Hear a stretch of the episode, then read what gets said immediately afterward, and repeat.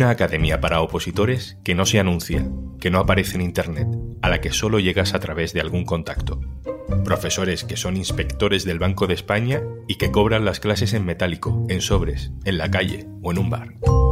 Hoy en un tema al día, sobres de dinero a la sombra del Banco de España. Un tema al día con Juan Luis Sánchez, el podcast de eldiario.es.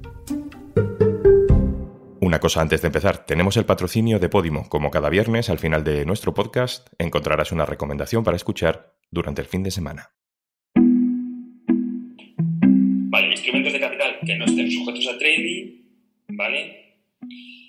Eh, y que la empresa haya decidido incluir esta categoría sin existir la obligación. Estamos en clase.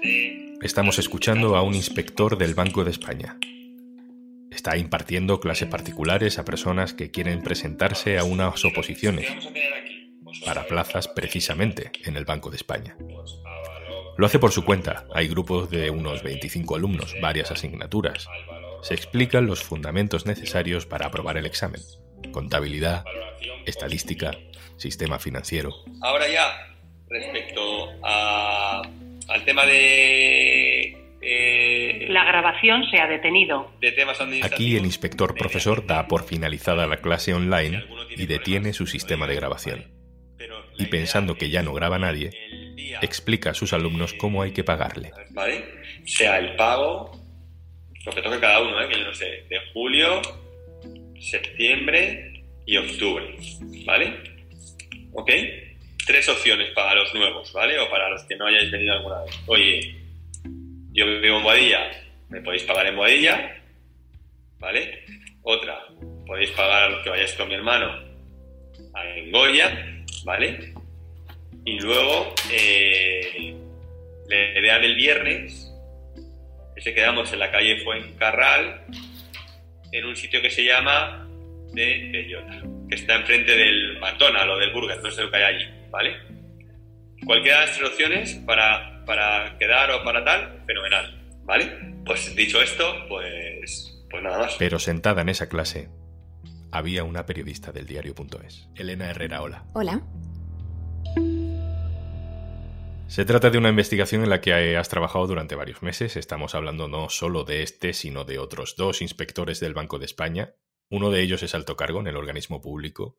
Se dedicaban a dar clases particulares a opositores. Lo llamativo es cómo cobraban esas clases. Sí, así es. Lo que llama la atención de esta especie de academia en la sombra que han montado estos tres empleados del Banco de España es el sistema de pagos que explica muy bien el preparador en este audio que acabamos de escuchar. Eh, según hemos podido constatar en el diario.es, asistiendo a, a las clases y, y haciendo esas entregas eh, de dinero y, por supuesto, eh, hablando también con otros opositores, es que los pagos se realizan casi siempre en efectivo, en mano, que es como te indican los propios preparadores que, que hay que hacerlo, y sin recibir ningún tipo de documento, recibí, albarán, eh, que acredite que tú has hecho esos pagos. ¿no? De hecho, los pagos por medios que sí que pueden dejar rastro, como puede ser una transferencia bancaria o el Bizum que ahora todos acostumbramos a utilizar, eh, son excepcionales y, y se reservan principalmente a gente que vive fuera de Madrid y que, que es donde viven los, los preparadores. ¿De cuánto dinero estamos hablando? Bueno, las asignaturas clave eh, para preparar la oposición son cuatro. eh, contabilidad, estadística, matemáticas y sistema financiero.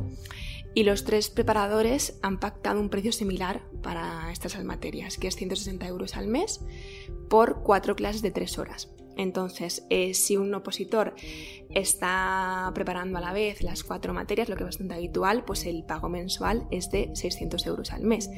Todo esto durante el tiempo en el que te estás preparando, que suele ser año y medio, dos años, con lo cual hemos recabado testimonios de, alumnos que han pagado más de 9.000 o 10.000 euros eh, por toda la preparación. El negocio es también suculento para los eh, preparadores, porque cuentan con grupos de cenas decenas de alumnos. De hecho, uno de los, de los preparadores que además imparte dos asignaturas con grupos que superaban los 25 alumnos en otros años, pues esto le ha llegado a reportar algunos meses ingresos de 8.000 euros por ambas materias. Todo eso al margen, por supuesto, de su sueldo como empleado en el Banco de España. Que no es precario. Que no es precario. Bueno, los preparadores son inspectores de entidades de crédito, ellos entran con un sueldo de 55.000 euros, eh, pero bueno, ella es gente con experiencia, con lo cual han aumentado de nivel y es, está por encima de esa cifra, con seguridad. ¿Y dónde suelen suceder esos pagos? Pues eh, una parte llamativa también de toda esta historia son los lugares, ¿no? que los propios preparadores eh, te indican dónde tienes que hacerlo. Entonces ellos te citan, vienen sus propios domicilios, eh, vienen bares en los que quedas y ya te tomas una Coca-Cola o una cerveza y comentas un poco cómo la oposición, o una de las preparadoras em, te citan una oficina de un coworking que ya alquila una vez al mes durante dos horas y media o tres y van pasando por allí los opositores a depositar el, dinero que, de ese mes. Elena, ¿cómo empieza esta historia? ¿Cómo consigues acceder a estas clases para poder demostrar todo esto? Bueno, pues la historia nace como tantas, ¿no? De una investigación anterior que publicó Marcos Piñeiro aquí en el diario.es, cuando contamos que jueces y fiscales cobraban en metálico eh, por formar opositores. Pues hubo una persona que había asistido a estas clases con, preparadores del Banco de España hace tiempo y que nos contó pues, que esta dinámica también se daba eh, con, con personal del supervisor. Ahí nos pusimos manos a la obra a buscar otros testimonios y, bueno, lo siguiente es parte del secreto profesional y no podemos desvelar las fuentes.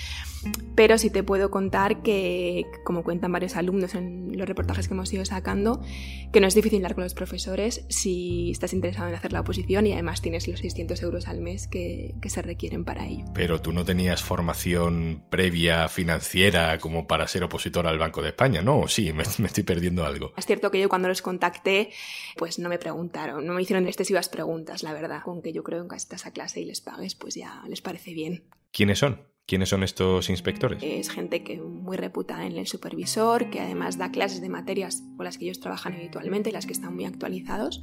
Y bueno, es muy habitual que los opositores recurran a gente de este nivel, ¿no? Porque, porque es cierto que, son de gran ayuda para, para preparar la oposición. ¿Y los alumnos? ¿Qué os comentan? Sí, pues hemos contactado con decenas de ellos la verdad es que algunos directamente no han querido hablar. Eh, es cierto que uno de los, profesores les advirtió en un grupo de WhatsApp eh, cuando empezamos a hacer las llamadas de que mejor no hablaran con el diario.es. Otros sí que nos, eh, sí que nos contestaban, aquí estaban preparando la oposición, el tiempo que llevaban, pero eran reticentes a hablar del tema de los pagos, de cómo los hacían, si los hacían en mano, en efectivo, eso no querían hablar. Y otros pues sí que nos han confirmado que efectivamente han estado durante meses eh, haciendo pagos mensuales eh, de estas cantidades y que sin recibir nunca, por supuesto, ningún tipo de recibí, albarán, nada.